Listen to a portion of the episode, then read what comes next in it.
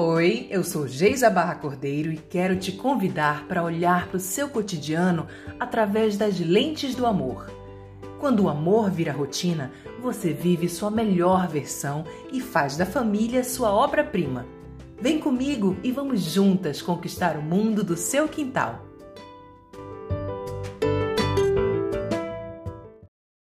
Você já pediu alguma coisa a alguém tão confiante de que iria receber a tal ponto de já pedir agradecendo? Assim têm sido as minhas orações desde que eu entendi o poder da gratidão. E qual o pai entre vós que, se o filho pedir pão, lhe dará uma pedra? Ou também, se lhe pedir peixe, lhe dará por peixe uma semente? E eu vos digo: pedi e vos será dado, buscai e achareis, batei e vos será aberto. Porque qualquer um que pede, recebe, e quem busca, acha, e a quem bate, será aberto. Esse é um trecho de Lucas que ilustra muito bem isso que eu quero falar com você hoje. Porque em 2008 eu compreendi o poder da gratidão não somente por aquilo que nós já possuímos e vivemos, mas também pelas coisas que não aconteceram ainda. Isso é confiar é confiar fortemente no amor de Deus por você. Na infinidade da vida, Ele já te deu tudo. Tudo está disponível para você, abundantemente. E Ele quer te dar, basta você pedir. E para mim, pedir agradecendo é a chave. Eu confio tanto no amor de Deus por mim que eu já sei que Ele vai me dar. Mas eu preciso ser específica no meu pedido, né? nas minhas palavras. Quando eu comecei a agradecer pelo meu marido, por exemplo, eu não dizia futuro marido, senão ele ainda estaria no futuro e não no presente. E eu especificava o que eu desejava no marido. Obrigada, Senhor, pelo meu marido, essa pessoa linda por dentro e por fora, o companheiro que caminha junto comigo na tua direção, com quem eu construo uma família abençoada e feliz. Todos os dias eu repetia essa mesma oração, todos os dias. E eu até namorei com outras pessoas antes dele, mas quando o Edu apareceu na minha vida dois anos depois, eu não tive dúvidas.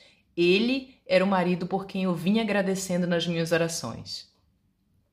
E assim eu tenho feito em tudo na minha vida.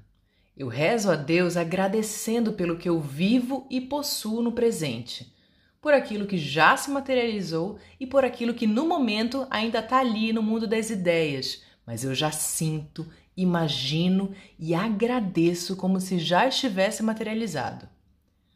E a casa que eu vivo hoje? O Edu e eu agradecemos nas nossas orações há pelo menos oito anos. Sim, porque qualquer oração, quando é realizada junta, é muito mais poderosa.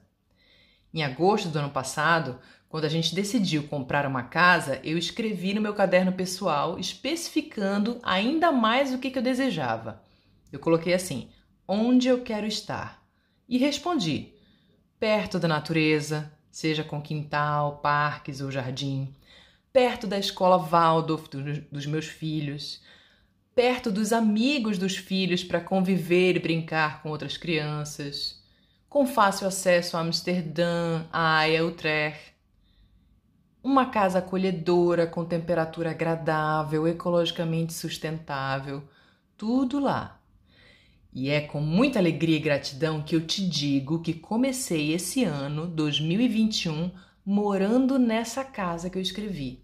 Tem todas essas características. O jardim ainda não está lá, mas tem o espaço no quintal para construir. E como eu sou apaixonada por plantas, jardim, pela natureza, eu já estou aqui com a cabeça fervilhando, planejando como torná-lo realidade. E para quem está comigo no Telegram, pode ir lá que eu vou publicar a página. Eu tirei uma foto aqui do caderno, eu vou publicar lá para poder te motivar ainda mais, para você perceber que eu não tô falando balela não, mano. É verdade. Então vamos lá, rever quais são esses passos para a gente poder realizar milagres na nossa vida todos os dias. Primeiro, tenha claro aquilo que você deseja para a sua vida. Segundo, escreva no papel. Isso mesmo, escreva à mão, pois o ato de escrever com o próprio punho potencializa as suas palavras. E terceiro, peça agradecendo nas suas orações todos os dias. Eu tenho certeza que esses três passos vão te ajudar a realizar verdadeiros milagres na sua vida.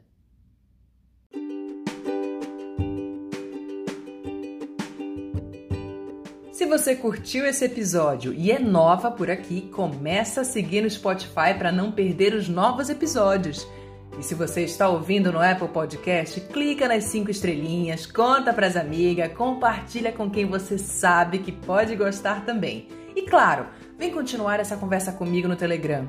Nós temos um canal e um grupo para comentar os episódios e continuar avançando na direção dos seus sonhos. Quando o amor vira rotina, te espero por lá. Até o próximo episódio!